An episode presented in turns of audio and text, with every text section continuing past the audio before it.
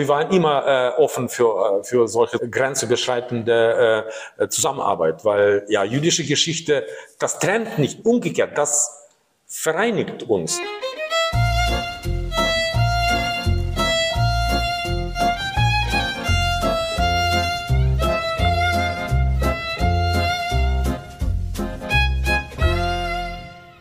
Herzlich willkommen bei den Donauwellen, der Südostcast. Mein Name ist Florian Kürer-Wielach und ich habe vor einigen Tagen die ukrainische Stadt Tschernowitz besucht, um Gespräche zu führen, auf akademischer wie humanitärer Ebene Solidarität zu zeigen und mir ein Bild von der Lage vor Ort zu machen. Im Folgenden hören Sie mein Interview mit dem Direktor des Museums für jüdische Geschichte und Kultur der Bukowina, Mikula Kuschnir. Er hat mich durch die Museumsräumlichkeiten geführt und mit mir über die Probleme gesprochen, die der russische Angriffskrieg verursacht. Was ich sonst noch erfahren und gesehen habe, können Sie in meiner Reportage unter www.ikgs.de slash Czernowitz 2022 nachlesen und in den beiden anderen Podcast-Folgen dieser kleinen Serie vertiefen.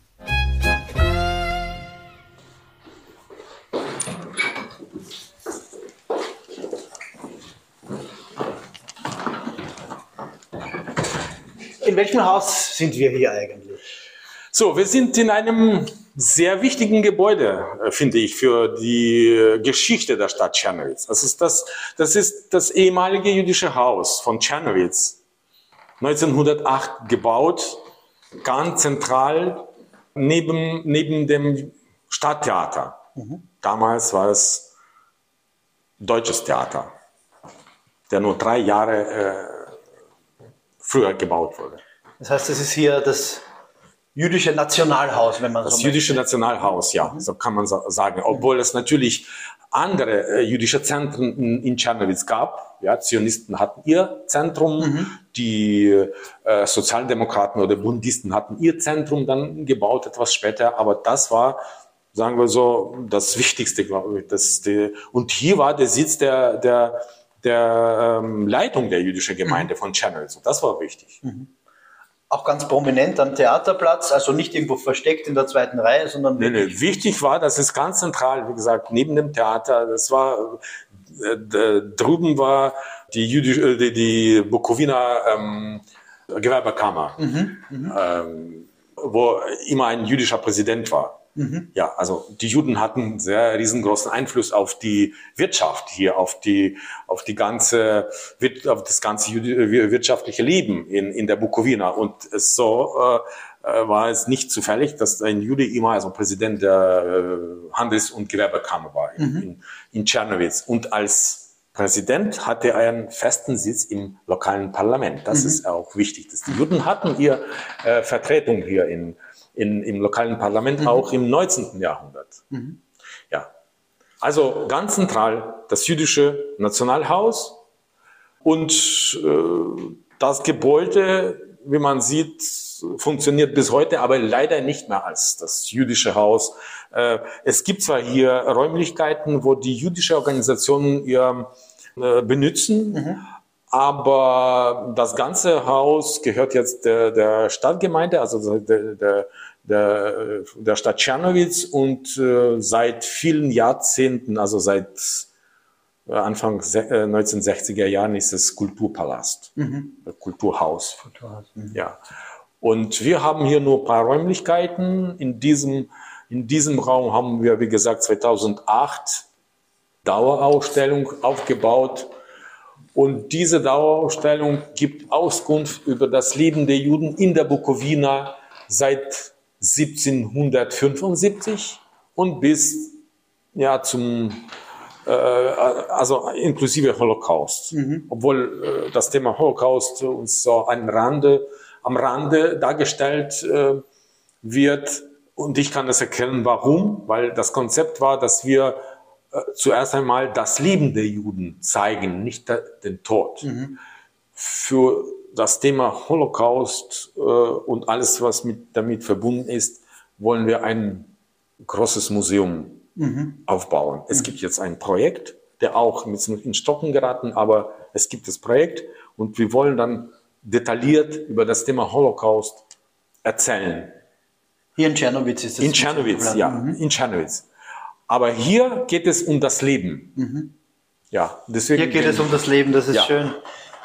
Ja, ähm, möchtest du mir vielleicht so ganz kurz ähm, ausgewählt ähm, ein paar Bilder zeigen, ein paar Exponate, was jetzt vielleicht für die Zuhörerinnen und Zuhörer besonders markant und interessant ist? Ja, es gibt hier viele, natürlich viele Dokumenten oder ja, äh, richtiger gesagt Kopien von den Dokumenten, viele Fotos. Zum Beispiel hier ist das Porträt von dem ersten jüdischen Bürgermeister der Stadt Tschernowitz.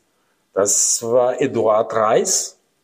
Der wurde gewählt äh, von dem, äh, also von der Stadtrat äh, als Bürgermeister und hat viel gemacht für die äh, Ausbau der Stadt äh, Tschernowitz.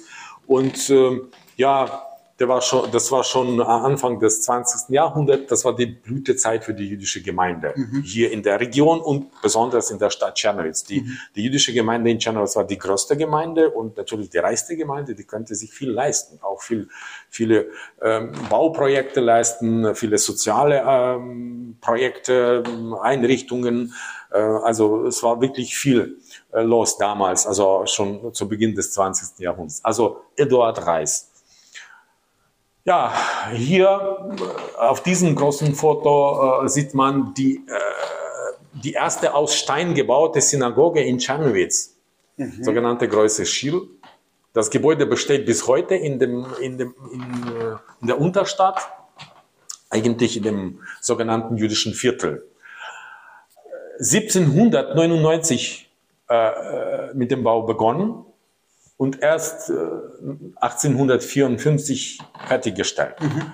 Also mehr als 50 Jahre. Ja. Mhm. Warum? Weil die, äh, also diese, diese Geschichte mit dieser Synagoge zeigt, zeigt, wie sich das Leben, wie die, die Situation für die Juden sich entwickelte in, in Czernowitz. Mhm. Also am Anfang, als die Österreicher kamen, das war nicht einfach für die Juden. Umgekehrt, das war ein Schritt zurück, würde ich sagen, okay. im Vergleich zu, dem, äh, zu der Zeit vor der österreichischen äh, Periode. Mhm. Also, weil die Osmanen, also es war Teil der, der, der Osmanenreich, sagen wir nicht direkt, aber äh, moldauisches Fürstentum war sozusagen unter dem Osmanenreich. Mhm die tolerierten die Juden einfach. Die mischten sich nicht in, der, in, in, in das Leben der, der jüdischen Gemeinden. Mhm. Die gab zwar nicht so viele, aber dennoch. Und äh, die Österreicher wollten das nicht dulden, dass die Gemeinden funktionieren als Staat im Staat. Mhm. Ja? Okay. Und die haben sich dann versucht, äh, irgendwelche Reformen durchzusetzen und, und äh, die Juden für ihre Ideen zu gewinnen und, und natürlich, dass die Gemeinde sich nach außen äh, öffnen und so weiter. Es war nicht einfach für die streng orthodoxe Juden. Mhm. Und deswegen brachte das zu den, zu den mehreren Konflikten in der Gemeinde, besonders in Tschernowitz. Mhm. Ja, also deswegen, die, wie gesagt, das, das Foto ist wichtig und das Gebäude ist wichtig. Mhm. Leider wurden die meisten Synagogen in Tschernowitz nach dem Zweiten Weltkrieg geschlossen und umfunktioniert. umfunktioniert Und da, da von den vielen also äh, man sagt auch 70 Synagogen äh, in Tschernowitz äh, ist nur, jetzt funktionieren nur zwei. Ja, und äh, vor, kurz vor der Wende funktionierte nur eine Synagoge und nur formell, weil äh, kein Rabbiner gab. Mhm. Also alle anderen wurden nicht nur geschlossen, sondern umfunktioniert. Mhm.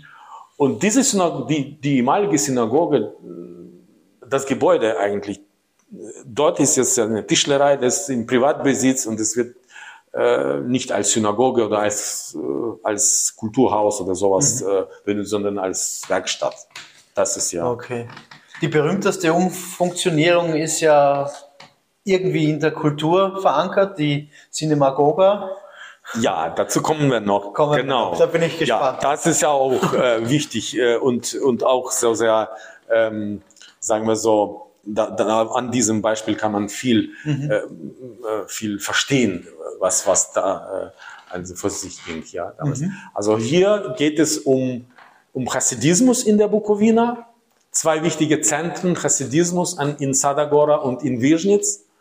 Äh, und das ist ja auch sehr interessante Geschichte, weil äh, mit dem Hasidismus ist auch so, eine neue, neue, neue Impulse in das jüdische Leben in Osteuropa einge, eingehaucht wurden, sagen mhm. wir so. Ja, mit dem Hasidismus. Und Hasidismus hat natürlich auch äh, viele Spuren hinterlassen, auch in der Kultur, in der Literatur und so weiter. Natürlich auch im, im Gedankengut gut von, äh, von, von den Juden.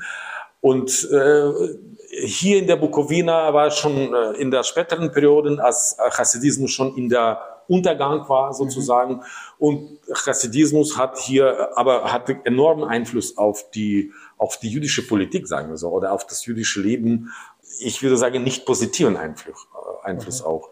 Äh, weil die Hasidim waren normalerweise sehr streng, sehr streng, äh, streng orthodox mhm. und sie wollten keine Reformen, sie, sie lehnten alle Neuerungen ab und, und, und so weiter. Ja, mhm. aber es war sehr interessant, beide, beide äh, Richtungen, also diese chassidische Dynastie in Sadagora und die in Visions war sehr interessant, sehr bekannt mhm. und hier sind auch bis heute bekannt in dem jüdischen Welt.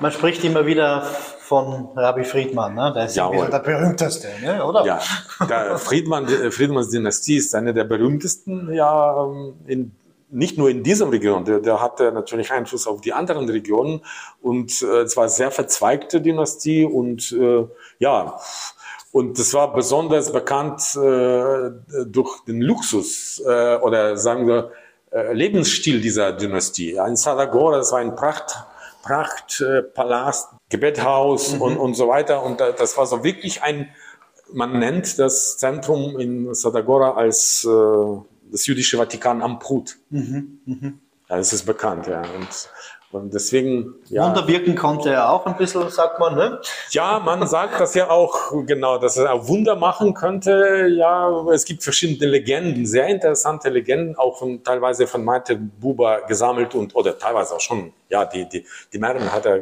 gesammelt und publiziert. Und ja, es ist sehr interessante Geschichten. Es gibt auch viele lustige Geschichten damit verbunden, aber wir werden nicht. Den, die kann man dann nachlesen, ne? Ja. Kann man ja, sich vertiefen. Ja, also, äh, am besten nicht man äh, mit, mit so mit so einflussreichen Menschen äh, in, in, in, äh, in sagen wir so in, in Streit äh, tritt, dann, dann kann man bestraft werden. Die haben, die haben so einen spirituellen Einfluss. Wenn wir den Kopf hier heben, sehen wir ein paar wunderschöne Gebäude.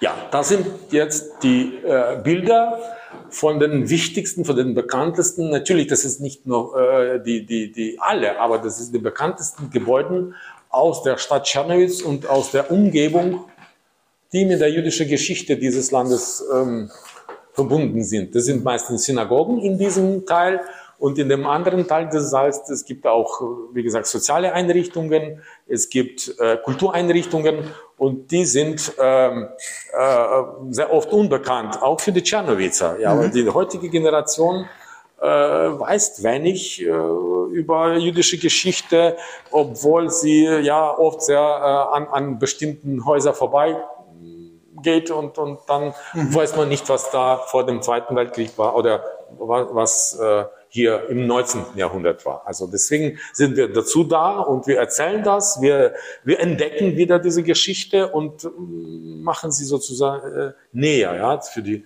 für die heutige Tschernowitzer und auch Gäste der Stadt. Mhm. Es kommen viele Ausländer, die sich für diese Geschichte interessieren. Ja, hier zum Beispiel sieht man die äh, Bilder mit Wandmalereien in den Synagogen der Bukowina. Mhm. Also es gibt mehrere Gebäude, äh, wo Überreste von diesen äh, sehr interessanten äh, Kunsttraditionen ähm, geblieben sind. Äh, hier in der Nordbukowina äh, gibt es solche Gebäude und in, natürlich in der Südbukowina, in, in rumänischer Teil der Bukowina, da äh, stehen die Synagogen nicht zerstört, nicht umfunktioniert und da haben wir natürlich mehr äh, Möglichkeit, das zu sehen. Ja, äh, bei uns äh, gibt es zwar auch, aber die müssen dringend gerettet werden. Mhm. Also der Zustand der Gebäude ist meistens sehr, äh, sehr schlecht und das muss dringend gerettet werden. Habt ihr viele Kooperationen mit der Südbukowina, die ja zu Rumänien gehört? Ähm, also viele kann ich nicht sagen, aber wir haben Kontakte, wir haben einiges gemeinsam gemacht, äh, ja, und wir ja, versuchen immer, äh, also neue Projekte, neue Ideen zu verwirklichen. Mhm. Äh, ja, also wir haben Kontakte auch nach Bukarest zu, den, zu, der, zu der Verband der jüdischen ähm, ähm, Gemeinden Rumäniens. Wahrscheinlich auch eine neuere Entwicklung, die erst die letzten Jahre etwas stärker wird, nehme ich an wo man doch versucht zusammenzurücken? Ja, ja, also wir waren immer äh, offen für, äh, für solche zusammen, also sagen wir so, grenzüberschreitende äh, Zusammenarbeit, weil ja, jüdische Geschichte, das trennt nicht, umgekehrt, das vereinigt uns. Bringt zusammen. Ja, bringt zusammen. Ja, ja und, und das ist ja, äh, da sage ich immer, also äh, das ist die Geschichte, die, die näher zusammenbringen kann. Was ist das für ein interessanter Stein? Das ist ein, äh, ein sagen wir so, ein äh, Überrest von, von einem Grabstein, der irgendwo auf einer Straße oder irgendwo, also äh, nicht auf dem äh, Territorium eines jüdischen Friedhofs gefunden wurde. Mhm. Und äh, so äh, wurde er dann später auch ins Museum äh, gebracht, äh, damit es nicht als, als Müll irgendwo weggeworfen ja, wurde. Mhm. Ja, also normalerweise äh, darf man nicht äh, so Grabsteine berühren Mhm. sozusagen. Und äh, ja, sonst hätten wir keinen. Aber jetzt hat es seinen Platz hier, in der, Platz hier ja. ja. in der Dauerausstellung. Mhm. Ja. ja, man sieht ja, hier gibt es auch ähm, äh, Bilder von den Grabsteinen, die für diese Region typisch sind. Also es gibt viele jüdische Friedhöfe natürlich in der Region und sind sehr interessante Grabsteine mit viel Ornamenten, mit, mit äh, also die kann, wenn, wenn das verstehen, wer, wer das versteht, dann kann viel erzählen über ja. den äh, Verstorbenen. Äh, also sehr, sehr, auch sehr interessant, wie man das gemacht hat. Also diesen, das ganze Ritual und, und die Tradition, Begräbnistradition bei den mhm. Juden. Also auch sehr interessante Teil. Da sind wir Fisch und Wein? Ja, wir haben, wir haben das Bild äh, im Original bei, in, der, oh. in der Ausstellung. Ja, das, dazu kommen wir noch. Das, das wollte oh, ich gerade zeigen. Ja. Mhm. ja. So, jetzt gehen wir in den zweiten, noch größeren Raum. Ja, hier, hier gibt es auch Vitrinen mit äh, mehreren äh, Gegenständen, die wir sehr mühsam gesammelt haben, denn äh, man kann sich vorstellen, dass äh, viele, viele Sachen, die äh, das jüdische Alltag, äh, für das jüdische Alltag wichtig waren, für das religiöse Leben der Juden wichtig waren, die sind verschwunden. Also mit, der, mit den Juden, die sind verschwunden und die Überreste wurden mitgenommen von vielen Juden, die äh, Bukowina verlassen haben und jetzt zerstreut in der Welt leben. Natürlich, es geht jetzt um die äh, andere Generationen, ja, also Urenkel und so weiter. Und diese Kleinigkeiten, die sie mitnehmen konnten, der ist auch zerstreut in der Welt. Mhm. Und wir sammeln natürlich alles, was nur, äh, was sich nur auf die Bukowina bezieht. Verstehe. Und das, das heißt, wir sammeln das in, in der ganzen Welt. Mhm. Ja, und deswegen ist es kompliziert zusammen zu, zu finden und zu, zu, zu, zu bekommen. Zu ja. Mhm. Genau. Aber wir haben einiges, einiges äh, doch gesammelt und äh, viele haben wir als, als Geschenke bekommen und wir, wir sind sehr dankbar für die Menschen, die die das für wichtig halten, dass, dass man in Tschernowitz ein Museum existiert und dass, ähm, und das auch die Exponaten hat, die wirklich das, das Leben der Juden mhm. ähm, illustriert und dargestellt. Ja. Hier ist diese Pla Plakette ah, ja. mit Flasche und Fisch. Das ist eine sehr interessante Sache. Also äh, eigentlich, wir wissen genau nicht, sagen wir so, ist das Thema religiös oder ist es ganz äh, profan mhm. sozusagen. Ja, also äh, wir nehmen an, es ist ein, ein Schild für einen Kneipe zum Beispiel, ja, mhm. wo man so koscher Wein trinken kann und Fisch essen. Ja, aber es gibt auch religiöse, religiöse ähm, Inschrift hier. Adar Masal Dagim, also Adar bringt äh, Freude. Das heißt, äh, der Monat Adar, also März. Äh, und für März sind die Fische, mh, also die Sternzeichen. Mhm. Also, die, also das bringt äh, Freude. Also das ist ja eher religiöse äh, Spruch. Und äh, deswegen so, wahrscheinlich war das sozusagen in der Mitte, ja, also zwischen der religiösen Leben und so ganz normalen Leben. Mir ist der Gedanke, dass das eventuell ein Gasthausschild war, sehr sympathisch, vor allem weil ich ja selbst erlebt habe, wie toll man bis heute eigentlich ähm, koscher essen kann in Tschernowitz. Also das ist ja, tatsächlich es, ganz toll. Es gibt ja, es gibt äh, tatsächlich Möglichkeit, koscher essen, äh, zu essen in Tschernowitz. Also auf der Flasche steht äh, geschrieben auf Jiddisch, also, auf Jiddisch. Mhm. also diese Inschriften sind auf, auf Hebräisch, aber auf der Fleische steht es auf Jiddisch Lachaim Brida. Also auf das Leben Brüder. Mhm, okay. Ja. ja. und was, was noch wichtig ist, wir kennen äh, den Namen des Autors. Mhm. Yitzhak Isikovic. Mhm. Der hat seine so Unterschrift sozusagen äh, hier gelassen, mhm. unten links.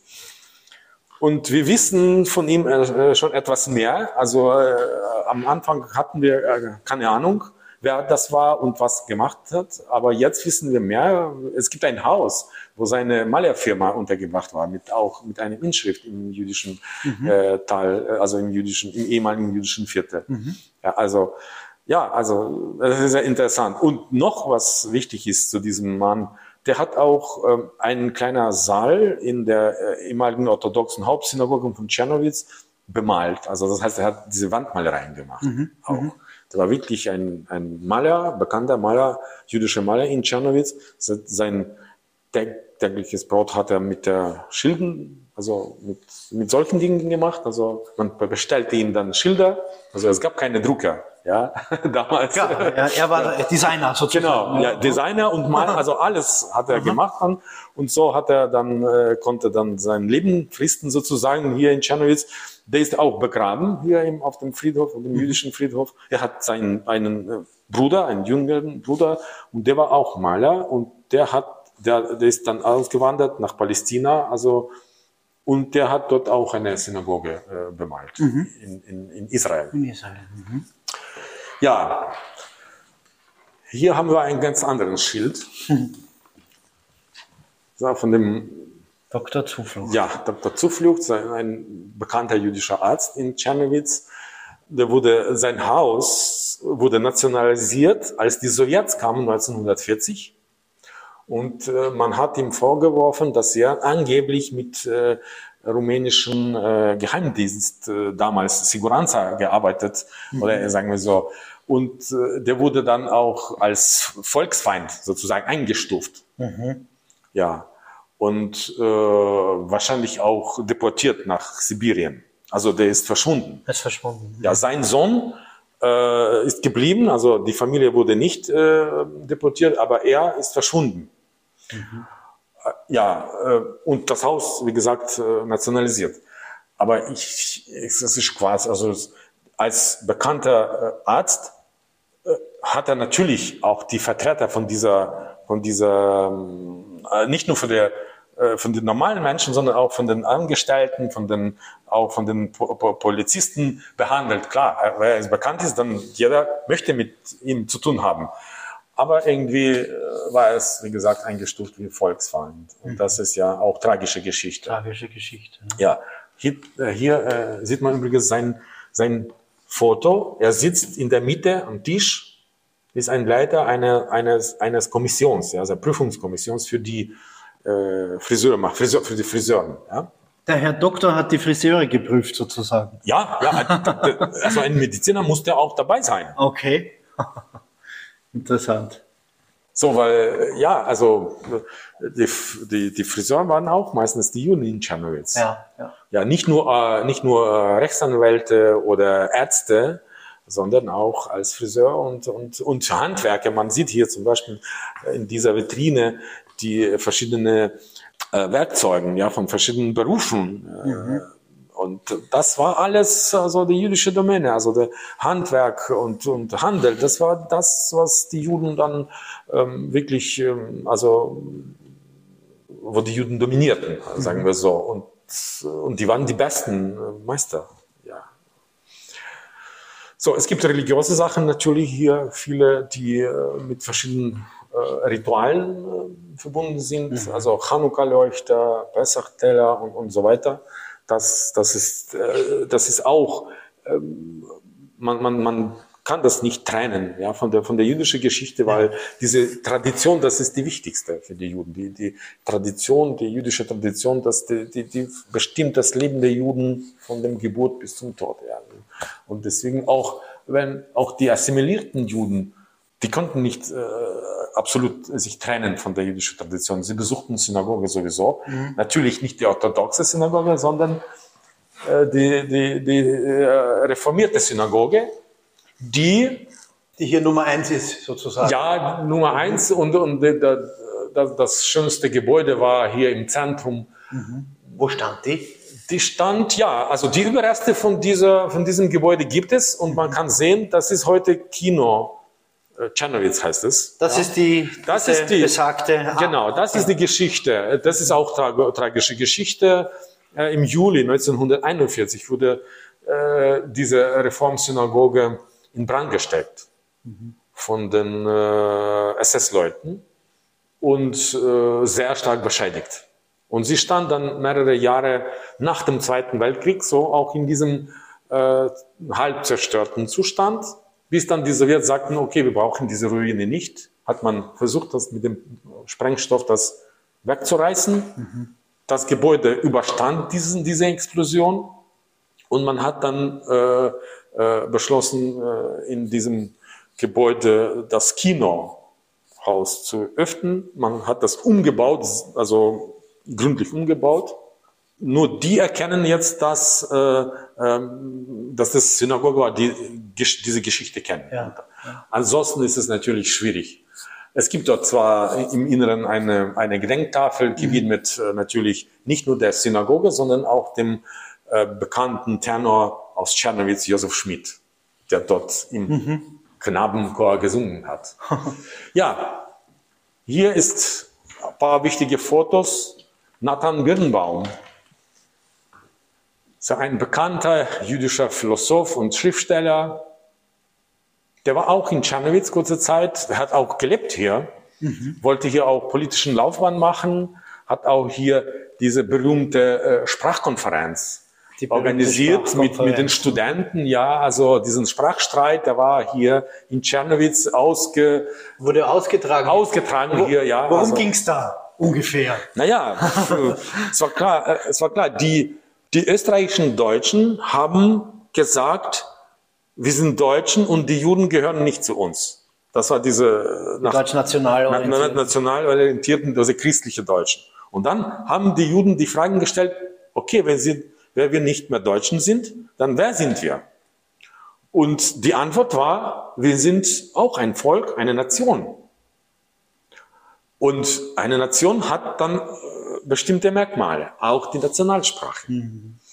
Und natürlich, die Juden äh, haben diskutiert unter sich, ja, welche Sprache ist die Nationalsprache bei den Juden? Denn es gab Jiddisch, das Volkssprache, die man auf der Straße hörte, ja, und es gab Sprache der Torah, also die heilige Sprache, die äh, Hebräisch. Und die beiden Sprachen waren wichtig, sozusagen, ja. Und ähm, äh, ja, deswegen äh, hat man diese Frage sofort gestellt bei der Konferenz 1908 in Tschernowitz, obwohl das Hauptthema der Konferenz war natürlich Jiddisch als Sprache, Grammatik und so weiter, alles mit dem Jiddisch. Aber dann kamen die Zionisten und sagten, na ja, wir müssen diese, diese, Sprache, äh, diese, diese Frage klären. Mhm. Und da gab es einen riesen, so heftiger Streit. Und äh, am Ende ist es gelungen, einen Kompromiss zu, zu, zu, gelangen, zu erlangen. Ja, also die beiden Sprachen wurden sozusagen als wichtige Bestandteile des nationalen mhm. äh, ähm, Kulturgut äh, des, des Juden okay. anerkannt. Ja. Die Frage ist halt, also soweit ich es verstanden habe, das Jiddische war stark verbreitet, aber sozial jetzt nicht so, hm, wurde nicht so hochgestellt wahrgenommen wie das Deutsche einerseits und andererseits, wenn meine Informationen richtig sind, Hebräisch konnte halt hier kaum jemand. Ja, absolut richtig, absolut richtig. Also die Hebräisch war die Sprache, sagen wir so, der, der, der Religion sozusagen, ja, der, der Religion des Lebens.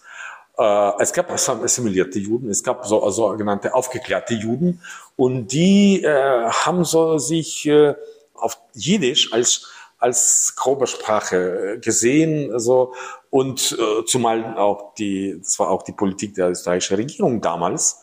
Ja, also Deutsch war sozusagen die Sprache, die Lingua Franca und äh, Jiddisch war so etwas noch, äh, sagen wir so ein ein ähm, Jargon. Mhm.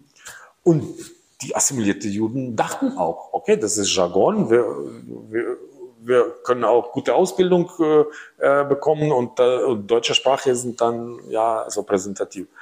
Und dann später, als die zionistische Bewegung etabliert war, schon in, Tschernowitz und in der Bukowina und in Osteuropa vor allem, und da sagten die Zionisten, naja, Deutsch geht nicht. Jiddisch ist die Sprache, die hier in Osteuropa verbreitet ist. Oh ja, viele Millionen sprechen, ja klar, aber es ist nur für diesen mhm. Region. Aber für die ganze Welt, für die ganze jüdische Welt ist Hebräisch ja. die wichtigste Sprache. Ja. Und das war, also es war politischer, also politisch geladenen Streit natürlich, mhm. weil es gab äh, diese politische, äh, es verschiedene politische Programme.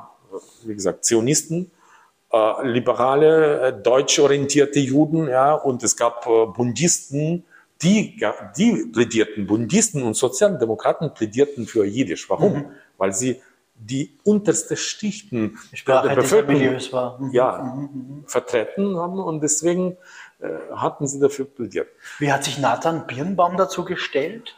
Ah, Nathan Birnbaum selbst der äh, konnte kaum Jiddisch sprechen. Mhm. Der, hat, äh, der hat einen Eröffnungsvortrag gehalten bei dieser Konferenz auf Deutsch.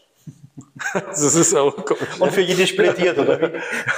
War selbst natürlich auf Jiddisch gemacht, aber eher gesagt, aber auf Deutsch äh, gehalten. Und äh, naja, aber äh, schwer zu sagen. Also äh, ich nehme an, der, der wollte eigentlich hier äh, so ein bisschen mehr naja, am Ende war er natürlich äh, sehr, mm, äh, sehr wichtiger, sagen wir so, ähm, Befürworter, ja, der, der, der, der Kultur auf Jiddisch. Mhm. Ja, und der jiddisches Theater hat er dann auch hier unterstützt, gab organisiert. Es ja, es gab keine Gruppe, die immer äh, stabil war. Es gibt immer irgendwelche, es gab mehrere sogar, mehrere Gruppen, mhm. mehrere Gruppen hier ähm, die, die waren nicht so groß wie, wie das, Deutsch, das deutsche Theater hier im, im Stadttheater. Aber es gab immer verschiedene Gruppen in Czernowitz. Mhm. Ja, und Birnbaum hat das auch äh, sehr stark unterstützt natürlich äh, und äh, es gab, er hat auch ein oder mitbegründet einen Verein, Theaterverein in Czernowitz, mhm. und das, das, das jiddische Theater, nicht, nicht das deutsche Theater. So, hier im Zentrum sieht man das Foto auch von einem wichtigen Mann. Der war lange Zeit äh, Kultuspräsident hier in der jüdischen Gemeinde Czernowitz, Benjamin oder Berner Straucher. Der war bekannter Politiker, hat auch mehrere Funktionen innen, im Stadtrat, im äh, Landtag hier und natürlich im Reichsrat war er auch als, äh, als Abgeordneter und Kultuspräsident. Der war der mächtigste Figur in der jüdischen Politik der Bukowina für mhm. viele Jahrzehnte, natürlich um Jahrhundertswende. Und äh, ja, der hat dieses Gebäude, das jüdische Nationalhaus, auch gebaut. Also zu seiner Zeit, mhm. als er Präsident war, mhm. äh, hat, wurde das gebaut, also fertiggestellt. Und das, äh, deswegen äh, kann ich nicht äh, seinen Namen, also an, an, an ihm vorbeikommen, sozusagen. ja. ja. Also da sieht man auch zwei wichtige Rabbiner auch auf dieser Tafel. Das ist das erste, also mit weißem Bart, äh, Lazar Elias Igel. Das ist das erste, äh, der erste, pardon, ähm, äh, Reformrabbiner in Czernowitz. Wenn er Reformrabbiner war, was hat er dann verändern wollen? Äh, ja, man, die, die österreichische Verwaltung hier, Administration hat natürlich ähm, äh, hat sich auf die Reformjuden, auf die aufgeklärte Juden äh, gesetzt, mhm. weil sie wollten, dass, dass die jüdische Gemeinde, wie gesagt, so nach, nach, auf, nach außen öffnen. Und äh, ja, dazu brauchte man eine Autorität, der diese Reformen dann äh, vorantreiben wird. Und man hat gedacht, okay, ein, ein Reformrabbiner kann das tun. Mhm. Aber es war auch nicht äh, einfach, weil der, der, der Rabbiner musste gewählt werden. Mhm. Oh, okay. Und wenn die Mehrheit orthodox ist, dann wird er nicht gewählt. Deswegen kam es zu dem Streit. Aha, aha. Ja, er wurde gewählt. Er wurde doch gewählt. Er wurde doch gewählt. Hat er wie, eine Mehrheit? Wie? Das ist die zweite Frage. er wurde gewählt äh, und das kam dann zum Streit. Das kam, die Orthodoxen wollten nicht akzeptieren, dass er Rabbiner ist. Man hat ihm gesagt, ein Gottloser, ein, ein, ein Abtrünniger, also sein, mhm. ja, der war, der hat einen Doktortitel, der hatte Rabbinerdiplom aus Padua, der, der, konnte mehrere Sprachen, also das war ein, ein, ein Wissenschaftler. Ja, aber als Rabbiner wollten die Orthodoxen nicht akzeptieren. Mhm. Und deswegen hat man dann für Tschernowitz als Ausnahme zwei Rabbinerposten eingeführt. Oh. Hauptrabbiner. Einen für die Orthodoxen, einen für äh, Reform.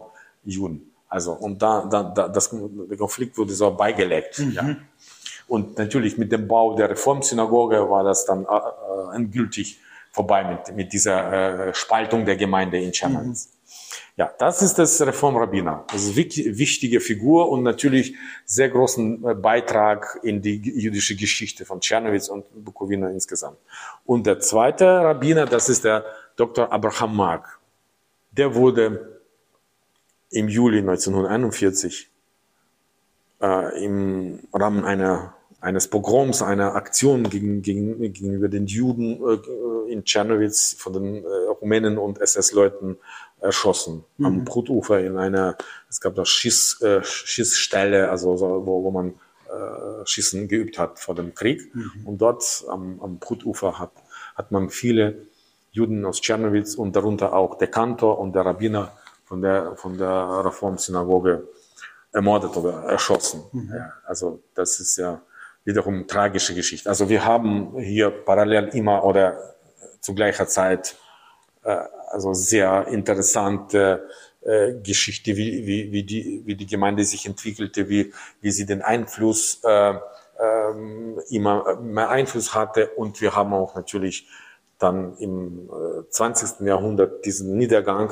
der dann in, im Holocaust äh, mündete, ja, also mhm. diese, diesen tragischen, tragische, tragisches Final sozusagen. Und das gehört ja leider dazu, die, das Schicksal dieses Mannes. Wie bekannt ist eigentlich dieser Teil der Geschichte, das Ende der Holocaust, die Shoah, die hier bewusst nicht im Mittelpunkt steht, um eben das Leben zu zeigen, aber spricht man in der lokalen Gesellschaft darüber, auch in der ukrainischen insgesamt, das Thema Antisemitismus und ganz konkret natürlich auch sozusagen, was hier in der Bukowina passiert ist? Ja, also darüber wird gesprochen natürlich. Äh, ich kann nicht sagen, dass es sehr äh, aktive Diskussion darüber gibt. Ja, aber äh, dieses Thema taucht immer wieder auf und wird im Rahmen von anderen Themen diskutiert. Ähm, natürlich, das gehört auch zu der, zu der Geschichte der Juden in der Ukraine und in der Bukowina und das gehört auch natürlich, das ist ein Bestandteil der, der ukrainischen Geschichte, muss ich sagen. Ja, also das, das, es ist nicht wichtig, das zu trennen. Mhm. Äh, das wurde oft gemacht und wird oft gemacht, aber da, das finde ich nicht richtig. Äh, und ob das sehr gerne äh, darüber gesprochen wird, würde ich so nicht sagen. Mhm. Ja, natürlich, weil es gibt auch immer Geschichten, auf welche wir nicht stolz sind. Ja, wenn wir über äh, den Zweiten Weltkrieg sprechen, über die Zeit, ja, wenn wir über die äh, ukrainische Nationalbewegung sprechen, da gibt es immer, äh, immer Szenen und, und, Geschichten, die ja, die äh, im Schatten stehen und die wir noch aufzuarbeiten haben. Kann man nur hoffen, dass bald sozusagen in diesem Teil der Welt so viel Ruhe ist, dass man auch in Ruhe an diese Aufarbeitung gehen kann, weil zumindest mein persönlicher Eindruck ist, die Zeit des Krieges, in der wir hier sind gerade, ist keine Zeit, in der man in Ruhe ähm, historisch, professionell solche Themen wirklich äh, aufarbeiten kann.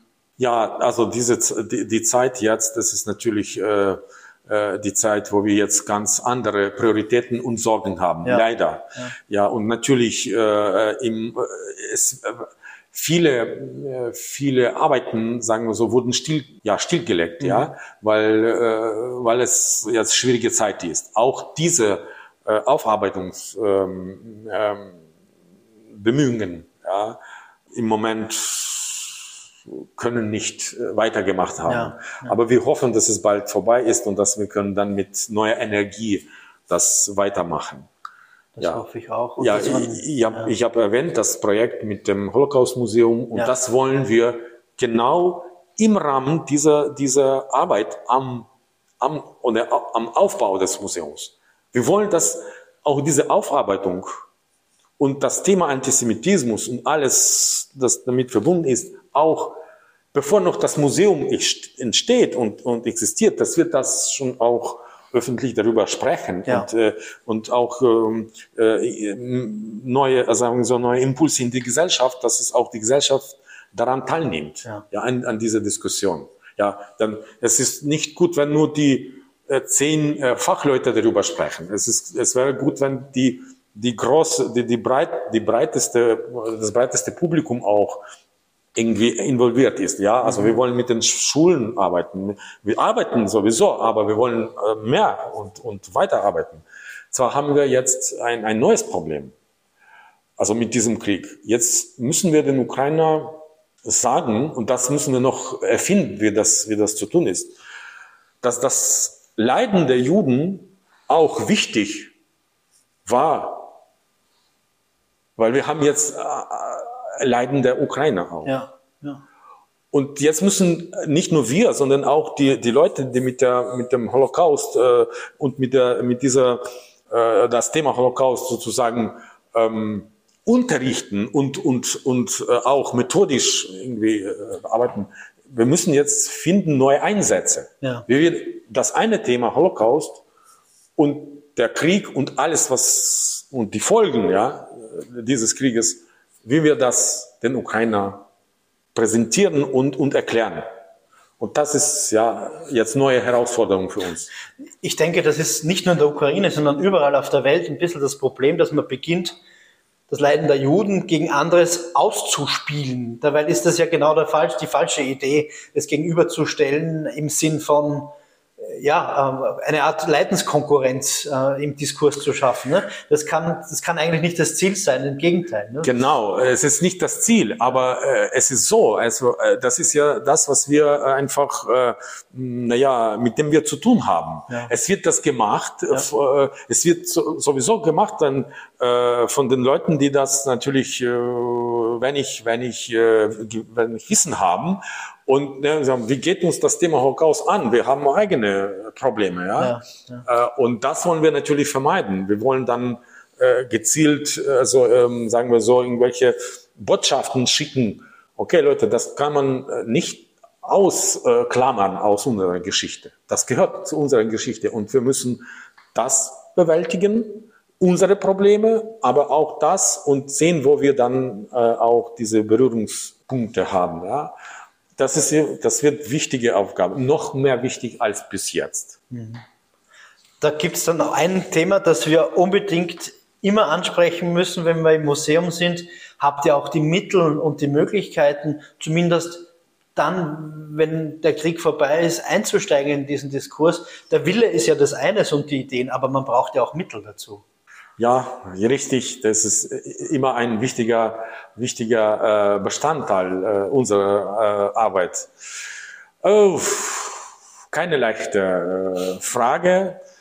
Ähm, ja, wir haben derzeit äh, recht viele Probleme mit der, wir, haben, wir erleben jetzt finanzielle Engpässe, weil ja, das Museum, äh, das Museum, das jüdische Museum in Czernowitz ist kein staatliches Museum. Mhm. Also wir haben so eine hybride Rechtsform und wir wurden von den äh, jüdischen NGOs äh, gegründet und die Finanzierung war und meistens nicht immer stabil, also von Jahr zu Jahr anders. Und wir müssten natürlich immer anpassen an, an konkrete Angebote. Ich meine, seitens von den seitens der Träger Ja, und der Träger ist der Verband jüdischer Organisationen und Gemeinden der Ukraine mit Sitz in Kiew. Mhm. Und mit äh, nach dem Maidan und besonders dann äh, äh, in, in äh, Pandemiezeit, er hat selber finanzielle Probleme und kann nicht mehr äh, ausreichend äh, das Museum finanzieren. Und deswegen, wir haben das Personal gekürzt, wir haben viele Pläne von Vorhaben sozusagen äh, aufgegeben. Mhm. Ja, und äh, auch ich arbeite im Moment so als, äh, als ähm, äh, ehrenamtlicher Leiter des Museums. Ja, das sollte man vielleicht nochmal betonen. Du bist hier als langjähriger hauptamtlicher Direktor jetzt auf einmal in der Situation, hier ehrenamtlich vor mir zu stehen. Ja, das stimmt. So, so, so ist es auch in der Tat. Und deswegen äh, im Moment ist es wirklich äh, schwierig, aber wir hoffen doch, dass wir äh, auch dieses Problem irgendwie mit vereinigten Kräften, wie es dann äh, das, das Logo von Channels immer war, ja, Viribusonitis, ja, ja. dass wir das auch äh, lösen und wir, wir kehren dann zurück zu der normalen Arbeit hier im Museum und, und wir, wir, wir können auch weiter unsere Projekte, Ausstellungsprojekte und auch die, ähm, äh, die, die Geschichte, also denn, denn wichtigste Aufgabe ist natürlich diese Geschichte zu rekonstruieren, ja, und wir sammeln diesen Putzel, ja, und wir, wir, wir, mhm. wir stellen zusammen. Also das heißt, es, es muss auch wissenschaftliche Arbeit hier geführt werden, wie ja. es auch äh, ursprünglich war, aber leider diese unstabile finanzielle Situation hat das verhindert, dass wir das äh, sorgfältig und anständig äh, machen. Ja. ja. aber wir wollen das und wir werden alles, äh, alles tun, dass es dann weiter funktioniert. Man versucht ja zu helfen, wo es geht. Mit Projektgeldern geht manches. Das IKGS versucht auch ein Projekt mit euch gemeinsam durchzuführen und abzuwickeln. Es gelingt auch. Also äh, ich bin schon sehr gespannt auf die Ergebnisse. Trotzdem, der Wunsch wäre natürlich, regional verankert zu sein, auch finanziell und gleichzeitig natürlich können die zentraleuropäischen und westlichen Länder nicht ganz äh, vergessen, wie tief involviert ja, Österreich, Deutschland in die Geschichte von Tschernowitz und auch der jüdischen Geschichte von Tschernowitz ist. Vielleicht gibt es dann doch ein bisschen einen stärkeren Blick auf diese Ecke, dieses Haus und dieses wunderschöne Museum. Jetzt habe ich am Schluss noch eine Bitte. Ja. Zeigst du mir dein Lieblingsstück hier? Oh ja. Ich sehe, du hast mehrere, aber ja. ich bin gespannt, welches da jetzt rauskommt. Hier, das ist das äh, ABC von Elsa Steinbach gemacht für die jüdischen Schulen in Rumänien damals. Also das war schon 20 Jahre des 20. Jahrhunderts und es gab großer Bedarf, äh, also damit die Kinder, äh, also natürlich genug Material hatten, also zum Lernen. Und der hat das gemacht mit äh, seinem Freund Anto Kolnik und, und anderen Künstlern, die dann auch diese Bilder gemacht haben. Also mhm. das ist wirklich ein, ein äh, ich finde, also es war, für die Juden war es immer so, die, äh, die Ausbildung der Kinder wichtig. Und äh, das, äh, das Bildungsniveau war bei den Juden immer, immer immer größer als bei den anderen ethnischen Gruppen. Mhm. Ja. Und äh, deswegen ist für mich äh, dieses, das, das, sagen wir, Anfangsbuch, das die Kinder als erstes in die Hand bekommen, das ist wichtig. Also natürlich äh, neben der Torah. Neben der Torah natürlich. Ja, ja. ja. neben der Torah. Zwei Bücher, ne? zwei Bücher, ja. Also Torah und äh, Alphab äh, ABC, das ist ja. Deswegen ja, finde ich, das ist das Wichtigste. Vielen herzlichen Dank für diese kleine Führung durch dieses kleine, aber unendlich wichtige Museum. Gerne. Danke. Auch meinerseits.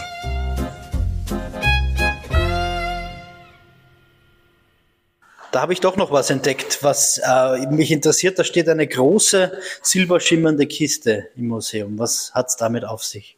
Ja, das ist ein Zeichen ähm, äh, einer schwierigen Zeit jetzt. Wir sind mitten im Krieg und äh, wir halten uns bereit für die Evakuierung äh, unserer Gegenstände aus Museum. Äh, wir halten uns schon seit Monaten bereit. Wir hatten diese Kisten nicht, aber dank einer Hilfsaktion die mh, von dem Verband Deutscher Kunsthistoriker organisiert wurde, auf die Beine gestellt, haben wir diese Kisten und nicht nur wir, auch die Museen in äh, anderen Museen in Czernowitz äh, viel Verpackungsmaterial, äh, äh, feuersichere Kisten bekommen. Äh, unsere wurden gespendet von den Schweizer Kollegen und wir sind sehr dankbar. Also wir sind vorbereitet für den Fall, weil wir diese Objekte hier retten müssen. Das heißt, wir müssen dann schnell das packen und abtransportieren in einen sicheren Ort. Wir haben diesen Ort äh, auch für, äh, für einen solchen Notfall vorbereitet, aber wir hoffen, dass es nicht so dazu kommt. Wir hoffen sehr. Das hoffen wir alle, ja. heißt, die Dauerausstellung kann schnell mal noch verpackt werden und alles andere ist sozusagen schon für den Notfall vorbereitet. Ja, alle anderen, äh, also wir haben, wie gesagt, 150 oder bis 200 Exponaten, die wichtigsten, die äh, auf unsere, äh, aus unserer Sicht die, die, die wertvollsten Exponaten ähm, äh, also verpackt und wir halten es verpackt, aber diesen da ähm, können wir sehr schnell machen, es ist nicht so besonders viel sind. Ja, es ist nicht Tausende, ja. ja es ist hier so 200 Exponaten. Wir können das äh, auch nicht alle, aber das, was wir uns äh, auf die Liste ja, aufgeschrieben sind, das können wir schnell packen und so. Es gibt noch ein, eine Kiste und wir haben hier auch ähm, äh, Verpackungsstoff und, und äh, feuersicheren Stoff und das verwenden wir für, für solchen Fall, wenn mhm. es äh, Gott behüte dazu kommt. Der hoffentlich nie eintritt. Vielen Dank.